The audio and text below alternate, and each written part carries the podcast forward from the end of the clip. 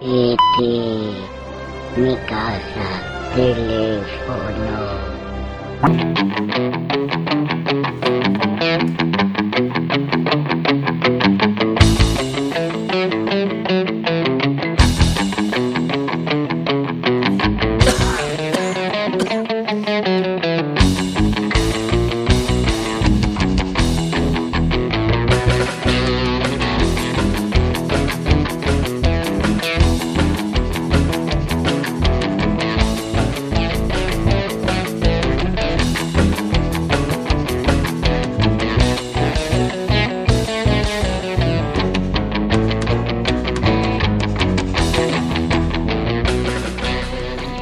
Buenos días, nos encontramos de nuevo en un programa diferente. Nos encontramos en el estudio de José Couso de la emisora comunitaria Quack FM en el programa Radiantes FM con la sección Supérate Radio. Mi nombre es Javier Rivas, emprendedor y apasionado del desarrollo personal y me encuentro con Manuel Paderne, profesional y comunicación en ventas. Buenos días, Manuel. Buenos días, Javier. Buenos días, oyentes. Qué bonito un domingo más aquí para hablar de desarrollo personal y motivación, Javier. Pues aquí estamos encantados. Abrimos ya la línea de WhatsApp, la 644 637 303.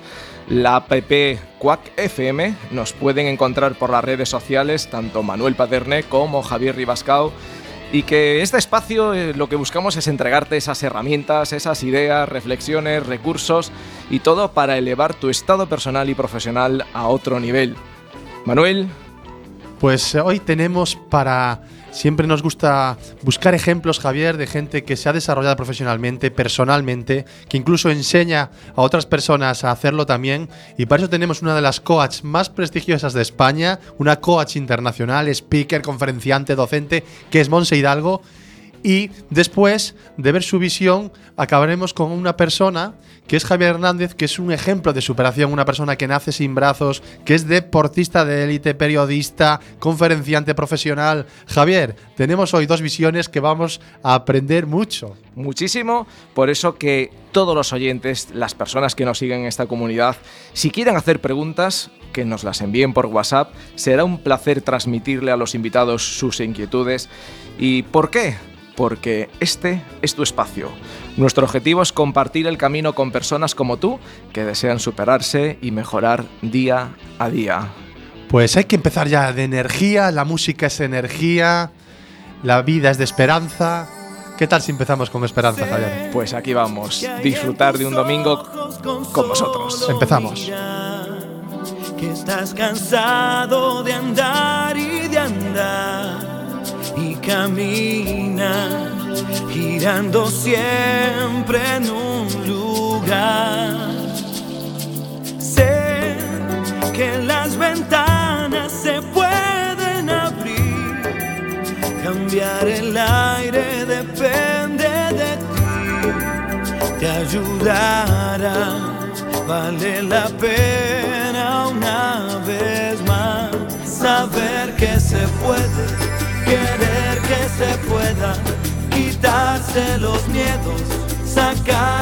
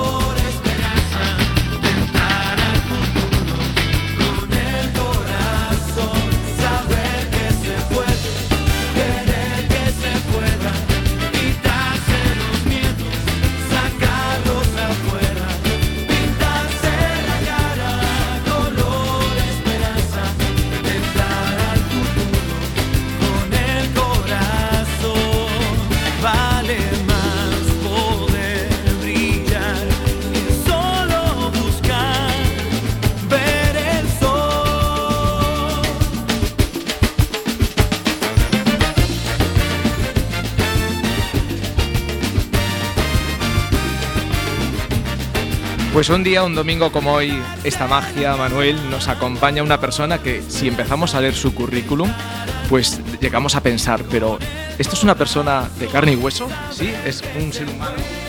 ¿De verdad? Pues sí, pues la tenemos del otro lado de la línea. Ella se llama Mons Hidalgo y le vamos a dar ya la bienvenida. Buenos días, Monse. Buenos días, buenos días a todos. ¿Cómo te encuentras y en qué parte del mundo estás? Bueno, pues ahora me encuentro en Cáceres, que he estado aquí este fin de semana y bueno, pues aquí andamos. Con un poquito de frío, tengo la garganta un poquito tomada porque hemos pasado frío en Cáceres, que es raro en el mes de mayo. Pues te pregunto en qué parte del mundo, porque sabemos que viajas, que te rodeas de los mejores, que eres una experta en neurociencia, en inteligencia emocional, en coaching, en programación neurolingüística, que te has formado con los mejores a nivel mundial, que eres periodista de profesión, eh, que tu faceta por, como formadora, que impartes clases, eh, estás en la Universidad de, Salamanca, tienes tu propio centro, tu propia Universidad de la Felicidad, que compartes y llegas a todas las partes del mundo eh, impartiendo eh, directamente toda tu sabiduría, todo lo que has aprendido, pero esto es ahora. Tus inicios no han sido así. Bueno, esta profesión, bueno, yo creo que todo te lleva, ¿no? Todo te va, la vida te va llevando a hacer lo, lo que tienes que hacer. Y me he convertido en la persona por todo lo que he hecho. Pero realmente a esto me dedico, a ser speaker, a dirigir Universidad de la Felicidad desde hace ahora 11 años, 11 años profesionalmente. Eh, Monse, pero eh, el otro día dijiste una, una, frase que me gustó mucho, que al final todos somos personas normales, eso es siempre lo que queremos inculcar a la comunidad, que si lucha por sus sueños, pues al final somos personas, si lo hacemos de manera adecuada, pues podemos conseguirlo. Eh, ¿tú, eh, ¿Cómo fueron tus inicios profesionales? ¿A qué te dedicabas en tus inicios profesionales? Bueno, yo es que comencé a trabajar muy jovencita, muy jovencita, uh -huh. por eso el currículum. Yo con 14 años ya estaba trabajando al mismo tiempo que estudiando. Caray. Entonces, claro, eso hace también porque tenga mucho bagaje, porque yo empecé trabajando siendo guía de inserso. Me acuerdo de aquellos primeros insersos ¿Sí? de Felipe González, que yo vivía en Cáceres por aquel entonces y se me contrató para ser guía y llevar a los viejecitos a Benidorm. Recogerlos en las urdes, en el autobús y llevarlos a Benidorm. Entonces, claro, el empezar tan joven, pues, pues hace que tengas más bagajes, lógico. O sea que ya estás diciendo una cosa, un punto, que, que, es que hay que hacer experiencias nuevas para coger bagaje, ¿no? Desde muy pequeñito. Tú animas ya a la gente a, a, ir probando, ¿no? Sí, yo animo a la gente a que sea emprendedora y a que haga cosas y a que trabaje en cosas diferentes y a que no haga solo una carrera, sino que cuando hagas la carrera dediques tiempo pues también a viajar o dediques tiempo a trabajar en otras cosas, porque son experiencias que luego, cuando vas siendo más adulto, cuando vas teniendo más responsabilidades, uh -huh. como puede ser marido, puede ser hijos, pues hombre, es un poquito más, no digo que sea imposible, porque yo aún así lo sigo haciendo y compaginando, pero es un poquito más difícil de hacer. Entonces sí, invito a la gente a que viva experiencias, por supuesto. La vida es eso. Y, y tú eh, eras empresaria, ¿no? En Globalia tenías una... Cuéntanos ahí eso, que ese punto de inflexión donde te das cuenta de que te quieres dedicar al coach. ¿Qué ocurre ahí en tu vida? Sí, bueno, yo hice mi carrera de periodismo uh -huh. al tiempo que dirigía el aeropuerto de Matacán, en Salamanca, como jefa de escala. Y cuando acabé la carrera, pues eh, decidí hacer un máster, un MBA y montar una empresa, que fue Global y Artes Gráficas. Sí. Esta empresa pues funcionaba bien, bastante bien. Y bueno, pues en la vida cuando parece que todo te va bien, la vida te da una de cal y una de arena. Y simplemente mi opinión es que la vida te está preparando para algo mejor. Y, y es una opinión, ¿no? Y es una forma de verlo. Y somos como diamantes, que nos, la vida nos tiene que someter a presión, a mucha presión, para ver qué calidad tenemos, ¿no? Como lo que se habla de, de los diamantes. Y bueno, de repente pues me pasó una especie de tsunami. Estaba con el negocio recién montado, llevábamos un año y poco, y embarazada yo de ocho meses me dice mi marido que me deja. ¿Embarazada de ocho meses te deja? ¿Era tu primer, sí. tu primer hijo, tu primer niño o niña? Era mi primer hijo, no, era, bueno, habíamos tenido varias pérdidas antes, pero bueno, ¿Sí? era mi primer hijo uh -huh. y era mi primer negocio, porque el, el, negocio lo llevaba un año y medio, no llevaba un año y medio montado, con todo el dinero invertido, con toda la ilusión. Y bueno, en esa situación, pues, pues a mí, en aquel momento se me vino el mundo encima. Normal como a mucha gente, ¿no? Cuando tiene una crisis, a mucha gente cuando la despiden o a mucha gente cuando la deja el marido o, el, o la mujer. O sea, de repente, pues tú tienes planeado una cosa, tú tienes puestas unas expectativas sí. y de repente la vida pues, pues se te viene encima y dices, ¿y ahora qué hago? Exacto. Y en aquel momento, pues nada, tiré para adelante. A mí me habían dicho que hay que luchar, que hay que trabajar duro, que hay que salir de todas. Y hasta cierto punto es verdad, pero yo tiré de mi cuerpo y tiré de mis reservas y tiré para adelante tanto, tanto, tanto, que al cabo de dos años de estar en esta situación enfermé de cáncer. Caray. Y ese cáncer fue un punto de inflexión. O sea, fue una gran crisis, pero fue un punto de inflexión en mi vida. ¿Por qué? Porque de repente paré, paré y, y empecé a pensar, ¿y esto es la vida? O me hice preguntas del estilo de, ¿y si me muero ahora? Yo, yo podría haber dicho que realmente he tenido una existencia feliz. Caray. Y ese parar, que a veces es bueno, ¿no? Y yo diría que siempre es bueno, pero en este caso ese parar fue lo que me hizo buscar cosas diferentes. Y me, me comprometí conmigo a que a partir de ese momento tendría que buscar cómo ser feliz y que no me iba a permitir el lujo de no serlo. Que sí. Y fue cuando encontré, bueno, pues entre mucho buscar, porque busqué mucho, ¿vale? A veces la gente dice, jo, qué guay, te dedicas al coaching, Claro, es tu sí, sí. vocación. Pero hay esfuerzo detrás, ¿no? Mucho, y yo busqué mucho. Hice de todo, hice cuencos tibetanos, flores de Bach, hice reiki, hice me- de todo. Porque, y al final es verdad que el que busca encuentra, encuentra aquello que no es que todo lo demás nos sirva. Simplemente, pues cada uno tiene que encontrar qué es lo que le sirve a él. Y yo encontré esta profesión en la que llevo 11 años eh, y a día de hoy puedo decir que, soy muy, muy feliz o bastante feliz en ella, sí. En esa parte, Monse, eh, que, porque tú te adentraste ahí directamente a, participar, bueno, pri- y primero ir como asistente a, distintos seminarios de, bueno, de tallas eh, a nivel mundial, como Anthony Robbins, Hart Becker, eh, Eduardo de Bono. ¿Cómo fue que te acercaste directamente a estos grandes, grandes personajes que están directamente enfocados al tema del coaching y el desarrollo personal? Bueno, eso es- ahora estoy directamente, pero en aquellos momentos, bueno, pues empecé primero siendo alumna, como muy bien has dicho, sentada en una silla y comprando mis, mis tickets para asistir a los seminarios, apuntando todo lo que decían y es verdad que soy muy, es decir, lo que me dicen lo pongo en práctica. Luego ya veré si me funciona o no me funciona. Pero yo no soy de las que va a un seminario y deja la teoría ahí, soy de las que va a un seminario e inmediatamente después implementa muchas de las cosas que me han dicho. Y entonces empecé pues a implementar. Primero copiaba todo y, y me ponía mis planes de acción y voy a hacer esto y voy a hacer lo otro. Y yo veía que aquello funcionaba. Entonces, como quería estar más cerca de ellos, pero tampoco puedes permitirte pagarte todo, pues fue cuando me hice voluntaria. Voluntaria es que todo el mundo puede hacerse. Una vez que has asistido por primera vez a un seminario ya puedes ser voluntario de esos seminarios. Voluntaria, Voluntaria indi- voluntaria indica que no cobras mucho, ¿no? Voluntario indica que no cobras nada y que Exactamente. te pagas tú todo. Exactamente. O sea, tú te pagas el- los desplazamientos, tú te pagas el hotel, tú te pagas eh, tu comida, tú te pagas absolutamente todo y trabajas, porque trabajas y mucho, de forma voluntaria. Y es verdad que hay mucha gente que esto no lo entiende, incluso me criticaban, ¿no? Dices que estás haciendo... Pero yo sabía que al mismo tiempo que estaba haciendo un trabajo no remunerado, yo estaba aprendiendo muchísimo. Por lo tanto, tengo muchísimo que agradecer porque me permitían el estar cerca de ellos, el ver cómo funcionaba la organización, el ver qué hacían el día antes de un evento y cómo lo montaban, el ver qué hacían cuando la gente se iba y qué se hacía después o qué se hacía por la mañana antes. Entonces yo creo que me estaba, como yo lo veía, ¿no? Sí. Me estaba pagando un máster, trabajando, pero era como unas prácticas. Y empecé pues a hacer todo lo que me decían y, y hacerlo con mucha ilusión y con mucha pasión, que es algo que me caracteriza, y a colocar sillas con ilusión y a barrer con ilusión, porque esos son los trabajos de un Son los trabajos que te. Vale. Que te asignaban en ese momento. Sí, y luego después de barrer y colocarte 3.000 sillas y 3.000 folletos, abrir las puertas con una gran sonrisa y con mucha energía para recibir al público. Qué bueno. Y al- durante 12 horas y después despedir al público con la gran sonrisa y a lo mejor a ti te quedaban otras 3 horas pues de colocar cosas para el día siguiente.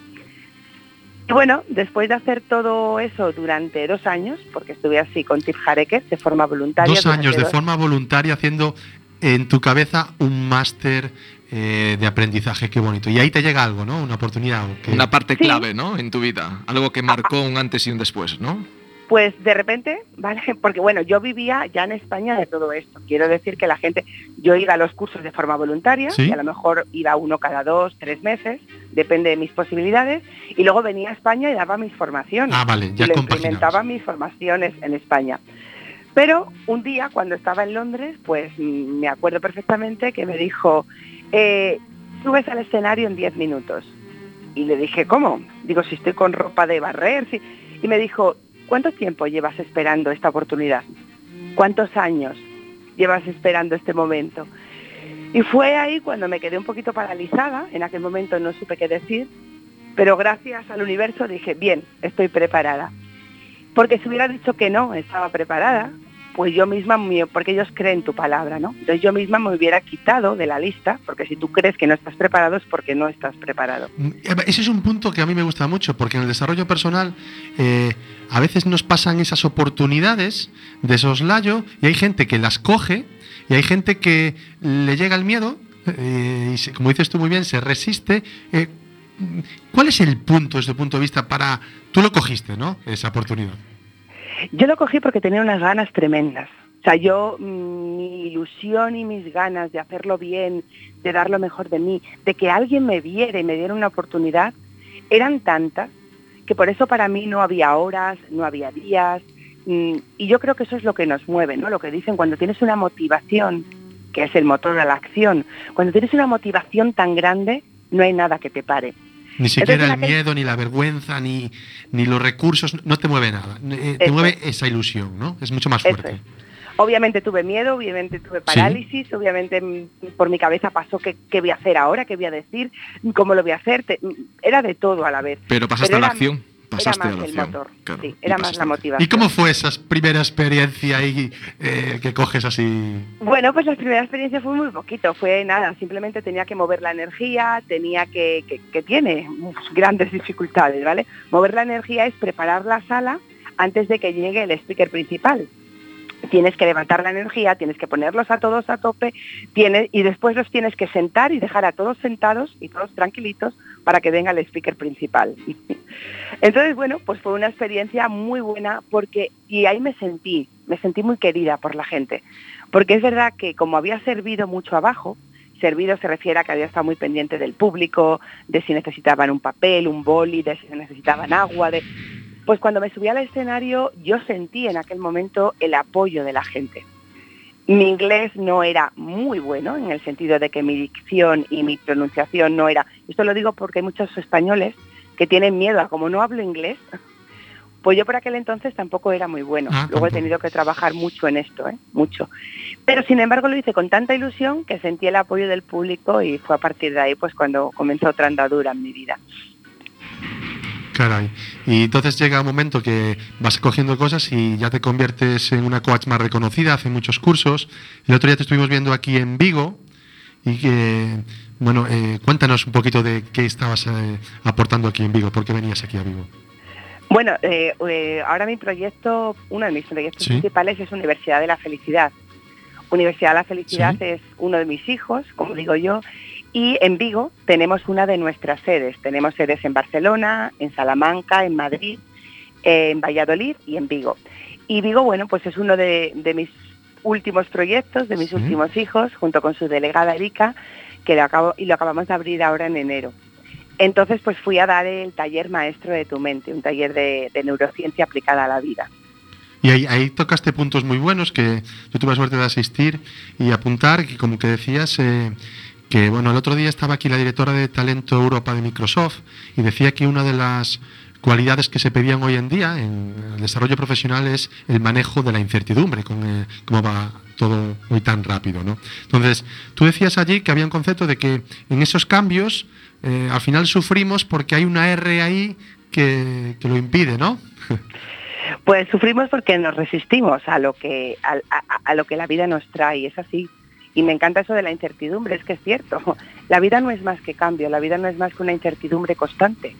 Eh, Nuestro cuerpo cambia cada día y, sin embargo nuestra mente es la que se aferra a que no surja el cambio. O sea, nuestra mente busca esa seguridad o falsa seguridad y las mentes que más se adaptan al cambio o que más se adaptan a, a la incertidumbre, que es el cambio constante, pues son las personas que menos sufren en la vida. ¿Y cómo la gente se estará preguntando, ¿y en qué me puedo apoyar para vencer esa resistencia? Pues al final todos tenemos los mismos recursos, son recursos internos y al final todos tenemos, pues eso, cambios. Es aprender a hacerlo. Yo creo, y lo hacéis muy bien vosotros en ese aspecto, yo creo que algo que nos podemos apoyar mucho es eh, eh, en, lecturas, como vosotros recomendáis, ¿no? Lecturas que me ayuden a ampliar mi mente. También en programas de radio como este, es decir, escuchar cosas diferentes, escuchar a personas distintas, me puede aportar muchísimo en este aspecto. Claro. Es el empaparte directamente y a diario, ¿no, Monse? Sí, la verdad es que, y eso sí que es verdad que lo he aprendido, eh, trabajar la mente es como trabajar el cuerpo. Eh, igual que si voy al gimnasio tres, cuatro veces a la semana, tengo que ir constantemente y cuando dejo de ir mi cuerpo pierde, pues la mente es igual. Necesitamos estar continuamente, poquito a poco, ir dándole este tipo de cosas. Y no es, ahora un día me pego un atracón y luego ya no vuelvo a un curso hasta dentro de un año. Tiene que ser continuo. ¿Cómo podemos trasladar eso pues, a personas que no están dentro del desarrollo personal y que se quieran acercar directamente? ¿Cómo podemos inculcarles, eh, darles ese, asesoramiento y ese entrenamiento? Yo lo que, lo que y siempre pregunto a las personas, ¿no? Y lo que siempre le diría a una persona que se pregunte es si realmente es feliz. O sea, ¿soy feliz en mi vida? Hay algo que dice mi maestro Tony Robbins y es que la verdad nos hace libres.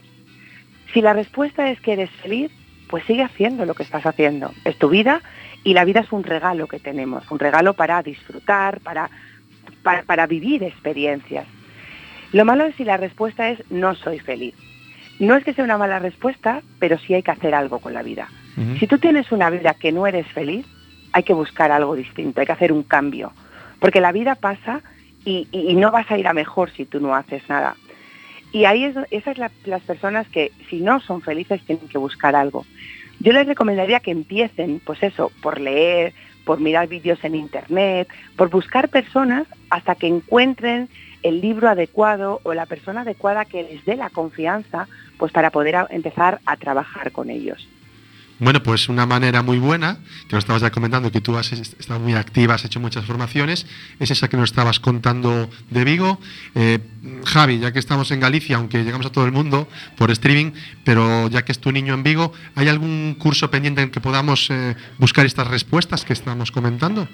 Pues sí, yo os lo agradezco, porque Vigo es mi hijo más pequeñito. pues cuéntanos que a lo mejor nos animamos o alguien de los oyentes anima. Sí, pues tenemos el curso de neurociencia, el curso completo. El otro día tuvimos un pequeño taller de tres horas. Es un curso completo de 30 horas, ¿Sí? 15 eh, presenciales y 15 online. El 9 y 10 de junio en Vigo estaré con vosotros, ahí en Vigo. 9 y 10 de junio además estás tú. Sí, pues voy yo para allá. ¿quién, va a perder a José Hidalgo la oportunidad de que venga a Galicia? Eh, con el equipo Erika y el demás equipo de la Universidad 9 y 10 de junio. Eso es un... Es un sábado y un domingo. Sábado y domingo. Compartiremos en las redes sociales, como este, eh, bueno, directamente este programa lo vamos a subir en breves. Eh, vamos a compartir, si te parece bien, Monse, pues un enlace con, directamente con el contacto de Erika para que se puedan dirigir directamente a vuestra universidad, que se puedan dirigir directamente a ti también. Está tu página web. a través de la web. Es ¿qué web? Es www.ufel, que es U de Universidad de la Felicidad, ufel.es. Ahí se pueden apuntar y registrar, ¿no? Sí, ahí pueden ver, y además ahí pueden ver toda la información a nivel de toda España. O sea, no solo el de Vigo, porque lo pueden ver por sedes, lo que tenemos en cada una de las sedes de España. Muy claro, y pues eh, yo creo que para acabar, Monse, hacer cosas nuevas. ¿eh? ¿Tienes preguntas? Sí, hay preguntas, hay preguntas que nos han enviado por pues WhatsApp. Y bueno, de todas maneras, Mons, antes de hacer eh, preguntas de, que nos acaban de enviar, quiero hacerte yo una pregunta. Te la hice hace unos meses, mm, sin embargo te lo voy a hacer ahora de nuevo porque así queda en directo. ¿Para cuándo la publicación de tu libro? Muy buena pregunta. y fíjate que soy periodista y fíjate que estoy en ello, porque no es algo que no esté haciendo. Simplemente ahí tengo, y es algo que estoy trabajando conmigo, porque soy demasiado perfeccionista. Soy demasiado, es decir, y me estoy quitando, como digo en mis cursos y como digo en mis seminarios, porque al final el exceso de perfección nos paraliza. Y, nunca veo el, el, artículo perfecto o nunca veo el libro perfecto. Yo escribo para medios de comunicación y me cuesta horrores publicar un artículo, aunque a veces lo toca hacer incluso quincenalmente, por esa perfección. Y eso es lo que me está pasando con el libro que cuando sé una cosa investigo la siguiente y, va más allá y, lo cambio. Así que estoy en ello. No te voy a decir fecha porque no me quiero comprometer, pero, pero sí posiblemente, posiblemente el año que viene esté publicado.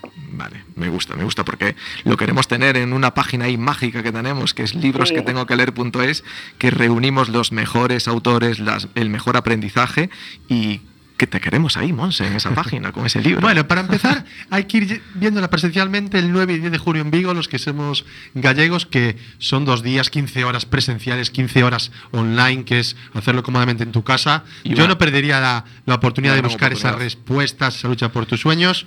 Pues te, lanzo la pregunta que tenemos aquí. Eh, ¿Qué ha sido lo que más te impactó de los formadores mundiales que te han mentorizado, Monse? Pues lo que más es su coherencia. Eh, es decir, nadie llega a, salas de 10.000 o de, o de, como en el caso de Tony, ¿no? de 20.000 personas. 20.000 personas. Madre. Nadie llega si no hay una coherencia detrás. Es verdad que muchas veces nosotros, ¿no? o el público en general, son, llevo años ahí, pues critica, esto es una americanada, esta gente lo único que quiere es sacarnos el dinero. Pero es verdad también, y ahí estoy, que si no hubiera esa coherencia, esta gente no se mantendría hay mucha gente que está en contra y hay mucha gente que querría verlos caer, ¿no? Entonces lo que yo he visto en ellos, estando cerca, es eh, que hay coherencia de verdad. O sea, que lo que dicen en el escenario o lo que dicen en sus cursos es lo que viven en sus vidas. Y eso es eh, una muy buena manera para buscar la felicidad, ser coherente con lo que uno quiere hacer ¿no? en la vida. Eso es, ese es el punto. Pues yo creo que es el punto, lo has dicho. no es, una manera, es la clave para ser feliz, ser auténtico. Nos encantaría poder seguir contigo, Monse, porque aportas muchísimo valor, pero en la radio estamos en directo, se nos va el tiempo y... Bueno, bueno, yo me he quedado con muchísimas, cosas, no sé tú. Desde luego, desde luego. Y aparte que Monse, nosotros la conocemos personalmente y vaya qué energía tiene, cómo transmite, cómo derrocha energía, cómo aporta. Bueno, eh, solo antes de irnos, que hace tantas cosas nuevas que estás haciendo ahí un curso que yo quiero que comentes. Porfa. Bueno, es mi nuevo proyecto y mi nueva ilusión. Estoy montando viajes conscientes. Viajes conscientes son viajes de formación a lugares mágicos. El primero será a Israel y al desierto de Jordania, en Wadi Rum, pues para personas que quieran encontrarse a ellas mismas, que busquen quiénes son, para qué están aquí, ¿no? cuál es el propósito de su vida y qué quieren realmente vivir en esta vida. Y esos viajes que es mi, nuevo proyecto, ¿no? Y al que estoy poniendo toda, toda mi ilusión, pues vamos a comenzar ya, porque en octubre nos vamos ya con el primer viaje consciente. Claro, y pues qué, afortunados los que vivan contigo esa experiencia, porque un lugar mágico. El objetivo es un poquito buscarse a sí mismo y, ver otras culturas, ¿no? ver cómo la gente. El objetivo es a través de buscarnos para qué estamos aquí, qué queremos, a través de vivir en diferentes culturas, con diferentes personas que buscan la felicidad de muy diferentes formas. Entonces estaremos trabajando pues con beduinos en el desierto, estaremos trabajando con cristianos en Israel, pero también con ortodoxos y también con musulmanes o con judíos. Iremos pues a sinagogas, conoceremos a rabinos y hablaremos un poquito de cómo cada religión, que es una, una forma ¿no? de entender el mundo, pues busca esa felicidad o ese entender para qué estamos aquí. Pues Monse, gracias por aportar en este breve momento de radio eh, esas eh, pinceladas de que nos pueden ayudar a ser feliz, eh, probar cosas nuevas, practicar, esforzarse, ser coherentes con uno mismo. Muchísimas gracias, Monse. Gracias a vosotros, un auténtico placer. Un placer para nosotros, Monse. Que tengas un muy bonito día, un feliz día y nos vemos muy pronto. Hasta pronto. Hasta luego, Monse. Gracias, Monse. Pues qué mágico, Manuel.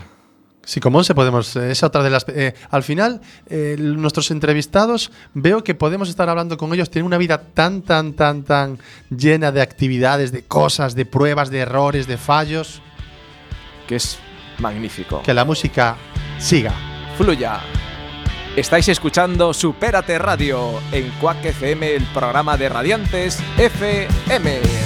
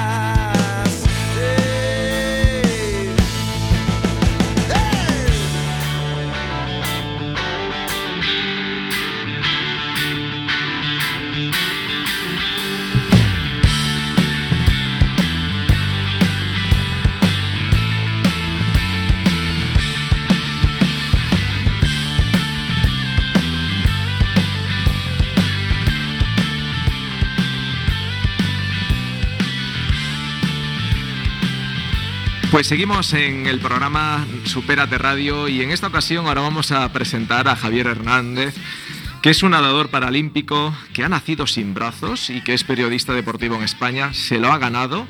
eh, representó el país en los Juegos Paralímpicos del verano del 2012 en Londres, donde ganó un diploma paralímpico con 33 años. Y un dato importante, Manuela, a destacar con la audiencia es que solo había empezado a entrenar a la edad de los 30 años. Yo tengo ganas de que nos comente cómo ha vivido, qué ha, qué ha sentido y cómo ha transcurrido durante, durante todos estos años. Y lo tenemos a nuestro, al otro lado del teléfono. Buenos días, Javier. Hola, ¿qué tal? Buenos días, ¿cómo estáis? Qué placer tenerte en directo, en la radio, y que nos aportes todo ese valor y que nos aportes directamente con la comunidad todo lo que has vivido, lo que has experimentado y tu, tu situación desde el inicio. Eh, mira, además eh, decía antes Monse, Monse Hidalgo, eh, coach, que todos tenemos que tener un punto de inflexión, a veces fuerte o que nos haga pensar en la vida para luchar por nuestros sueños. Eh, tú en tu caso, no sé, nos comentarás sobre cuándo ha sido, pero aparentemente desde fuera eh, todos pensamos, pues ya nacidos en brazos ya ha sido eh, es el punto de inflexión, pero tú cómo te lo has tomado, de forma natural, ¿no? Eh, ¿cómo, ¿Cómo ha sido esa, esa, esa manera? Bueno, cuando, cuando naces de una determinada manera, pues tampoco te, eh, te planteas determinadas cosas, ¿no? Simplemente vives con, con la naturalidad de- propia del momento y de la edad, eh, con, con tu realidad, sea la que sea la que sea y con tus circunstancias, no sean eh, aparentemente buenas o, no, o no tan buenas. Entonces, yo recuerdo una, una vida, una infancia, un comienzo muy eh, muy natural, seguramente o seguro también cocinado y, y facilitado por por el por la cocina de todos, ¿no? Que es el hogar, que es la que es la familia, que es que es la casa y bueno, pues yo ahí tuve la, la fortuna de que me de que me educaron como como a pues al resto de, de mis hermanos eh, posteriormente porque yo soy el mayor de, de el mayor. eh, bueno pues como si fuera como si fuera uno más absolutamente no sabiendo que como ser humano yo me merecía eh, los mismos derechos que todos eh, pero que igual que el resto los derechos hay que hay que ganárselos y hay que y es que esforzarse para ellos ¿no? Hay que conllevan una serie de, de obligaciones. Entonces bueno pues en esa lógica de de esfuerzo recompensa o de o de nosotros estamos aquí para lo que necesites, pero solo para lo que necesites, ¿no? No para lo que tú puedas pensar o el resto pueda prever que vas a necesitar sin haberlo intentado previamente, pues en, eso crecí y bueno pues eh, día a día y, y año a año me fui me fui haciendo mayor hasta que hasta que llegas a la vida adulta y por un ejercicio de coherencia eh, tratar de mantener las mismas, las mismas coordenadas. ¿no? Caray, o sea que hoy se habla mucho de, bueno, desde hace siempre, no desde ahora, pero que la educación de padres e hijos a veces es demasiado paternalista, demasiado protectora. En tu caso, te decían, anímate y esfuérzate, que lo que quieras hay que, hay que hacer las cosas. Desde tu punto de vista, ¿esa es la manera de educar a nuestros hijos o los que tengan? Sin, duda, sin duda. Eh, yo creo que que, obviamente eh, cuando, cuando eres padre o, madre la, la, perspectiva eh, te cambia, ¿no? Porque es una cuestión humana y, y, natural, eso es, eso es inevitable, hay un, hay un efecto eh, de bueno pues de, de, cuidado a, a, tu a tu descendencia para que no le para que no le suceda nada malo no el asunto es que en el intento exagerado porque no te suceda nada nada malo al final eh, no permitas que, le suceda nada, ¿no? Eh, no vaya a ser que, sea malo lo que le vaya a suceder. Y al final, bueno, pues en el ejercicio de dar una vida, que es lo que es tener un hijo o una hija, lo que estás prácticamente es, metiéndola en el congelador y, evitando que tenga, que tenga apenas experiencias, ¿no? Yo creo que desde un cierto eh, cuidado o desde una responsabilidad a los hijos eh, hay que permitirles que, vivan, ¿no? que, tengan experiencias, que, tomen decisiones, que, se equivoquen eh, las veces que hagan falta, porque solo desde la equivocación y desde la, eh, el tropiezo o, el fallo eh, se, evoluciona como, ser humano. Y, bueno, pues luego cuando ya tus padres no, no, están por una cuestión evolutiva y de, y de paso del tiempo, bueno, pues tú has aprendido a valerte por ti mismo lo más posible. ¿no? Qué bueno. ¿Y cuáles fueron esos primeros retos de Javier en la vida que recuerdas que, has caído, no, has tenido que ser constante, perseverante? ¿Cuáles son esos retos en tu caso? Pues es que son, son innumerables. Son innumerables. Claro, sí, son permanentes, pero, pero te lo digo desde la más absoluta eh, naturalidad y, normalidad. O sea, no por, no por querer hacerme el, interesante, pero eh, date cuenta que el mundo está diseñado para tener brazos y casi cualquier acción cotidiana que tenga en la cabeza está, está eh, diseñada en nuestro cerebro para hacerla con las manos. ¿no? Entonces, imagínate, todo lo que te venga a la cabeza, pues todo eso más o menos lo tienes que, adaptar a tu, a tu realidad. Está muy bien que la realidad se adapte a ti o que eh, pidas que los escenarios y los lugares sean lo más eh, universales posibles y, estén lo más adaptados posibles, pero eh, al final hay una parte que casi siempre es mayor, que es la tuya, adaptándote al propio sitio, porque ningún sitio se puede adaptar a medida de, de la realidad de cada, es, Es, difícil, ¿no? Eso, sí, yo, lo vivo en mi padre. Claro, por eso. Entonces, bueno, pues date, date cuenta. Al final, eh, la, conferencia que vengo dando desde hace ya más de cinco años en, en España y en el extranjero, que era más de 120, 130 ya, eh, eh, su principal potencial es que encaja en todos en todos los foros y en todos los ámbitos, ¿Sí? pero tiene un, un componente inherente de, emprendimiento y, en, el, en, el mundo empresarial y profesional encaja muy bien. ¿Por qué? Bueno, pues porque al final eh, nacer sin brazos y aprender desde niño a hacer las cosas con los pies, eh, bueno, pues tiene mucho de, emprender, ¿no? De, intentarlo, de empezar, de empezar algo que nadie de tu entorno próximo ha hecho nunca, que no se sabe cómo, eh, cómo se puede hacer eh, que no hay nada escrito ni ningún manual detrás para ni ningún espejo donde mirarte, pero que bueno, pues eh, intentas como buenamente puedes, como el sentido común y el instinto te, te indica, y a partir de, de fallar, fallar y fallar, pues hay alguna vez que, que aciertas y lo consigues, ¿no? Y, y, consiste, consiste en eso. Yo creo que la principal enseñanza es esa. Yo eh, por supuesto hay muchísimas cosas eh, en este mundo que no puedo hacer o que no soy capaz de hacer por mí mismo, pero por las que no sé hacer, eh, bueno, pues he intentado que sea la realidad la que me lo confirme, ¿no? Después de haberlo intentado. Porque en ese intento es donde, contra todo pronóstico en algunas ocasiones, precisamente por intentarlo, eh, terminas consiguiendo eh, logros o acciones que, a priori o antes de empezar parecerían imposibles. ¿no? O sea que yo creo que el, que el, principio y el final de todo siempre está en, el intento y en no venirte abajo porque las cosas aparentemente no te vayan a salir o sean imposibles, sino bueno, aceptando tu imperfección y aceptando tus limitaciones, eh, intentar ser lo menos imperfecto, lo menos limitado posible. ¿no? Sí, pero en esos momentos a todos creo que nos ocurre que mm, cuando estamos intentando y no llegamos a la respuesta, es algo que nos limita un poquito a conseguir nuestros sueños, hay momentos en los que nos pone a prueba la vida o tenemos que ser más fuertes o hay momentos en que nos sentimos débiles, lloramos eh, en soledad. Ah, ¿Tú has tenido esos momentos? ¿Los tienes? ¿No? Sí, claro, a ver. Ah. eh, todo lo que se te pueda venir a ti a la cabeza de que le puede pasar a todo el mundo, a mí me pasa. Eh, eh, ni para ni por exceso ni por defecto, eh, la vida de, de, de- de nosotros dos y de todos los que nos están oyendo es, es diferente. Por, diferen- Vale. por distintos que podamos parecer, eh, al final somos eh, mucho más eh, mucho más iguales y mucho más similares. Para empezar por, por una cuestión de, de- concepto, que yo creo que es eh, la esencia de casi todo y puede ser que de- de- también de, de esta, de esta entrevista. Eh, yo creo que habría que revisar el concepto de, de discapacidad, lo que lo que significa y lo que lo que quiere decir. Eh, eh, llevamos muchos años eh, tratando de encontrar una palabra que, que, que suene mejor, como si que sonara mejor fuera a cambiar el, cambiar, el ¿no? concepto. ¿no? Eh, yo creo que lo que tiene que eh, sonar mejor en nuestras cabezas es el propio concepto de discapacidad. Eh, la discapacidad, en mi opinión, es solo una imperfección. Eh, puede ser más o menos grande, más o menos aparente, más o menos limitante, pero en, en sí misma la discapacidad es una imperfección. ¿Eso qué quiere decir?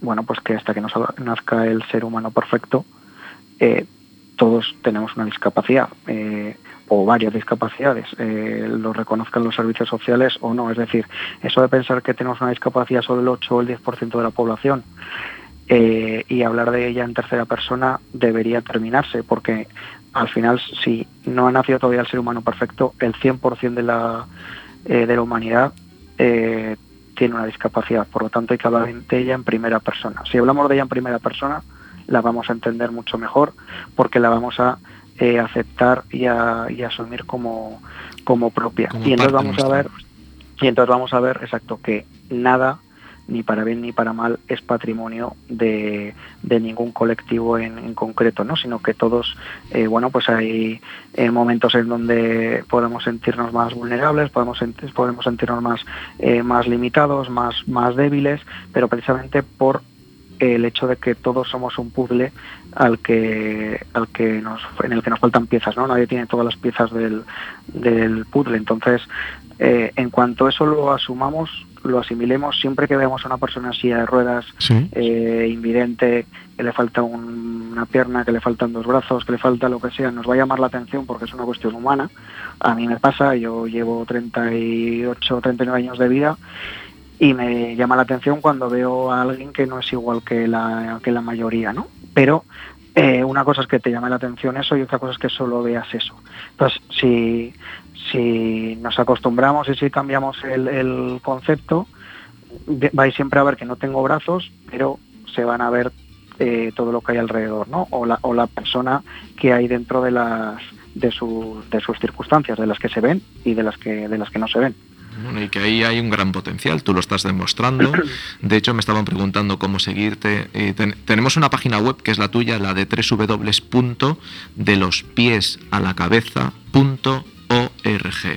Eh, las personas que nos están preguntando, aunque bueno, eh, luego subiremos a las redes sociales eh, tu enlace, Javier Hernández Aguirán, eh, de todas maneras esta página web, porque es una fundación.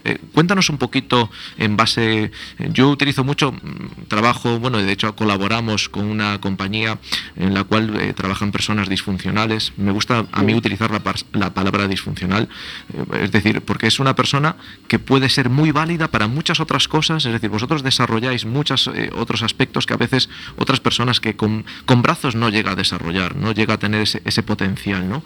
Eh, una persona que, que indaga, que va a buscar información tuya directamente en la página web, tú lo compartes directamente en las charlas. Tú lo has dicho en más de 120 charlas que has compartido eh, y de hecho mm, creo que tienes alguna cosita más, ¿no? En un partido recuerdo yo eh, que había un comentario que habías hecho una charla de motivación eh, al Real Zaragoza en su momento y llevaban muchos partidos sin ganar y de repente pues después de esa charla cambian los resultados. Bueno, tengo, tengo, tengo para, para bien o para mal tengo bastantes, bastantes eh, eh, cosas más. Eh, me he sacado el título de entrenador de fútbol en Argentina. soy el tercer europeo que, que ha conseguido el permiso oficial de conducir con los pies. Mm, bueno, pues soy periodista desde 2001 porque y he, ejercido en distintos medios, tanto locales aquí en Zaragoza como nacionales. Eh, ahora estoy de contertulio en, en Estudio Estadio en Teledeporte una vez a la semana.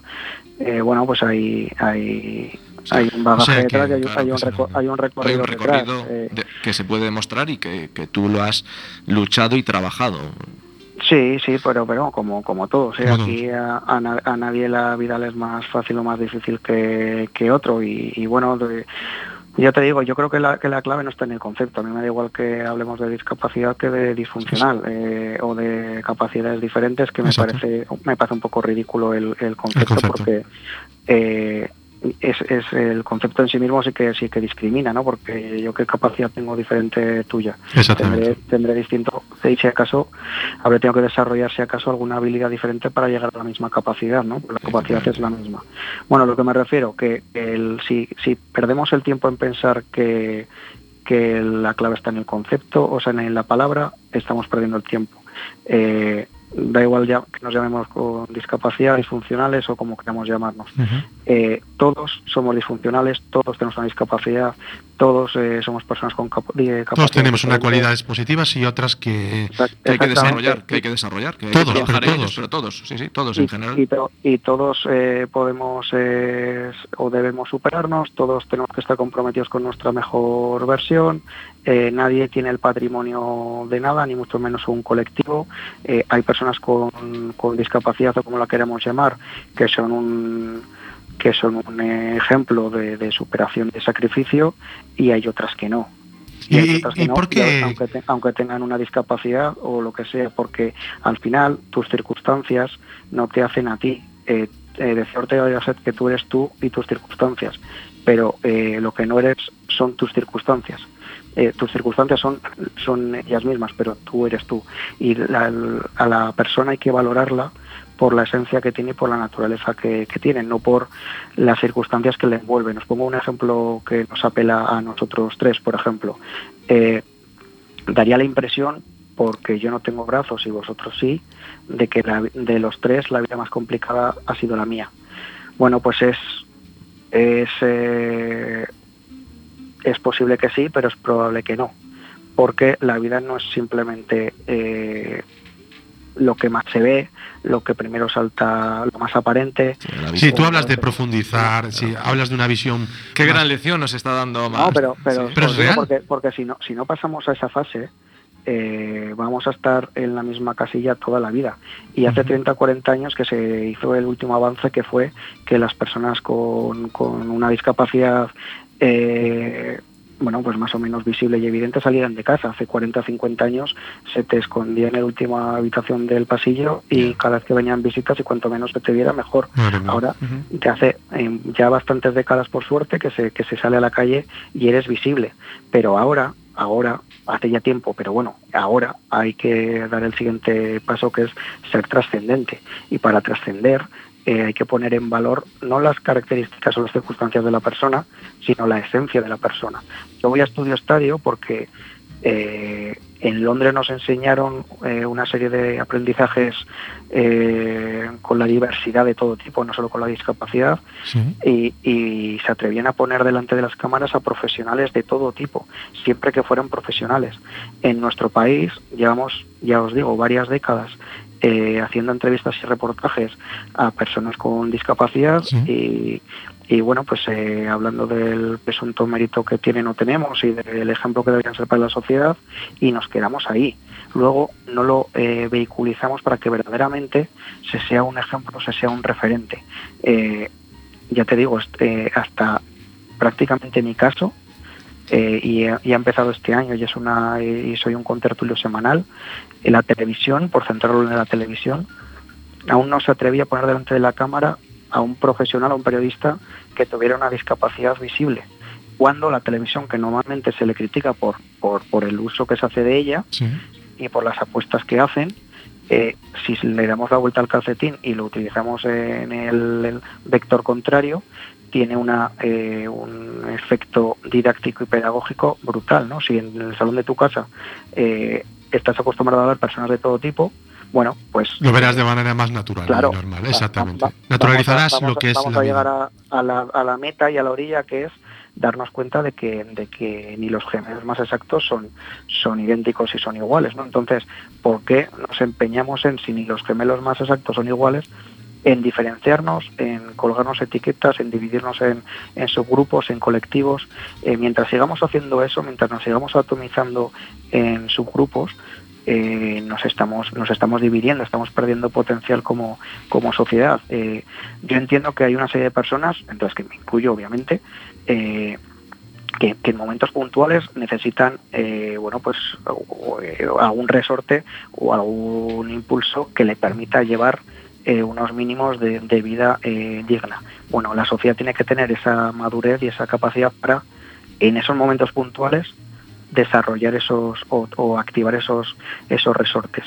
Pero en el resto, en el resto tenemos que llegar al, ideal y al final se llega si se cree en él y empujamos todos en esa dirección de que el único colectivo debe ser el humano. El resto si nos estamos subdividiendo en, en microgrupos y microcolectivos, lo único que hacemos es, eh, es dividirnos y es eh, perder, perder el potencial que podemos tener como, como, seres humanos y como sociedad, exactamente. Eso es lo que nos puede acercar. Pues hoy nos estás dando una gran lección muy profunda. Pues para, para concluir, Javier, eh, ese, ese consejo que nos puedas dar a todos en esos momentos de miedo, barrera, flaqueza mental, ¿qué nos puede ayudar a coger más fuerza desde tu punto de vista?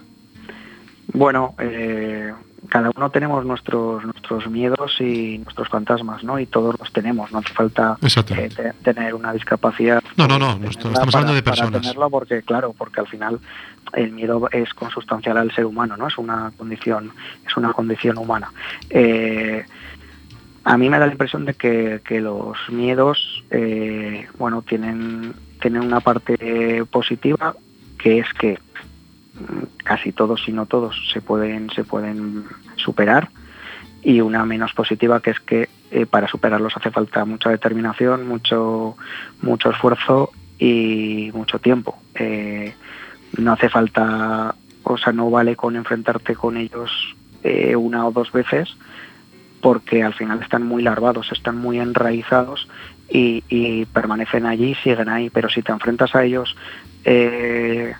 bueno, pues con determinación prácticamente todos los días llega un momento en el que doblas la esquina y los has, Y los, has... Y los, has superado. Sí, los has eh, abordado. Y exactamente, y hay pocas personas más, más felices y más, más libres dentro de que el concepto de libertad es relativo o, o, es subjetivo, ¿no? Pero, pero más libres y más felices en esencia que el que se libera y el que supera sus propios miedos. ¿no? Nos están haciendo aquí preguntas para ti, Javier. Una de ellas es, ¿cuáles son tus pensamientos al iniciar el día y antes de acostarte? ¿Los puedes compartir con la comunidad? Sí, bueno, eh, depende. Que no sean muy, muy lascivos, ¿eh, Javier? No, no, no, depende, depende del día también. Eh, eh, normalmente tengo muchas cosas que hacer, entonces eh, estoy pensando en lo que en lo que me en la agenda de, ese día, ¿no? O en, o en lo que si es por la noche, pues seguramente en, cómo en cómo ha ido la jornada, eh, pero bueno, son son pensamientos que que no tiene nada que ver con el, el, levantar, el acostarte, haberte acostado un día sin haber tenido brazos y tener que levantarte al día siguiente sin saber que los vas a tener también, ¿no? No tiene nada que ver con, no tiene nada que ver con eso, tienen que ver con eh, bueno pues lo que me toque hacer ese día o la agenda que pueda que pueda tener y, y bueno, pues eh, nada, no son, no son Bueno, que tienes una actividad en ese sentido, ¿no? Es una actividad tan amplia de que estás pensando continuamente en todas estas actividades. Pues te seguiremos viendo en Estudio Estadio, en las conferencias, el que quiera contratar a Javier para que dé su visión, esta visión global de concienciación social, de lucha, de esfuerzo, que vea su ejemplo de todo Sí, lo que ha hecho. eh, eh, encaja muy bien, perdona que te, que te corte, eh, te lo digo rápido, encaja muy bien la conferencia en cualquier ámbito que, que se piense y que, que despierte interés porque, porque el protagonista de la conferencia, por el enfoque de la misma y por la propuesta de la misma, eh, no soy yo. Yo la doy circunstancialmente, pero el protagonista siempre es el que viene a recibirla. Claro, porque eso es el objeto de un buen comunicador. por, los mensajes y por las reflexiones que compartes, lo que haces es ponerle delante de su propio espejo, cada uno del nuestro, y bueno, comprometerle con, con su mejor versión, que es de lo que se trata. Sacar ¿no? la mejor todos, Yo creo que depende de cada, de cada uno, y, y bueno, y por eso cada uno debemos saberlo. ¿no? Pues Javier, nos tenemos que ir, la radio se va es ya. así, se nos está alargando. Eh, eh, déjanos la web, Javier. Sí, es www.delospiesalacabeza.org. Javier, te damos un abrazo, gracias por compartir este valor con toda la comunidad. Eh, lo compartiremos directamente en las redes sociales para que vean todos tus enlaces. Nos tenemos que ir, se nos va el tiempo, estamos en directo. Eh, que tengas un feliz día, que disfrutes de este maravilloso día y gracias por Gracias por tu atendernos. tiempo, Javier. Un. Igualmente, gracias a vosotros y un abrazo para mi amigo y compañero Chano Rodríguez, el nadador paralímpico. Sí que es un auténtico fenómeno. Un saludo para Chano. Pues ahí va. Un abrazo, gracias Javier. Adiós, igualmente. Hasta ahora. Por Javi. Se nos va, Se nos va vamos. ya. Próximo programa, 24 de junio, eh, vamos a tener programa y este verano vamos a tener sorpresas porque estábamos haciendo un programa al mes y en verano va a haber sorpresas, va a haber más de un programa. ¡Nos vamos!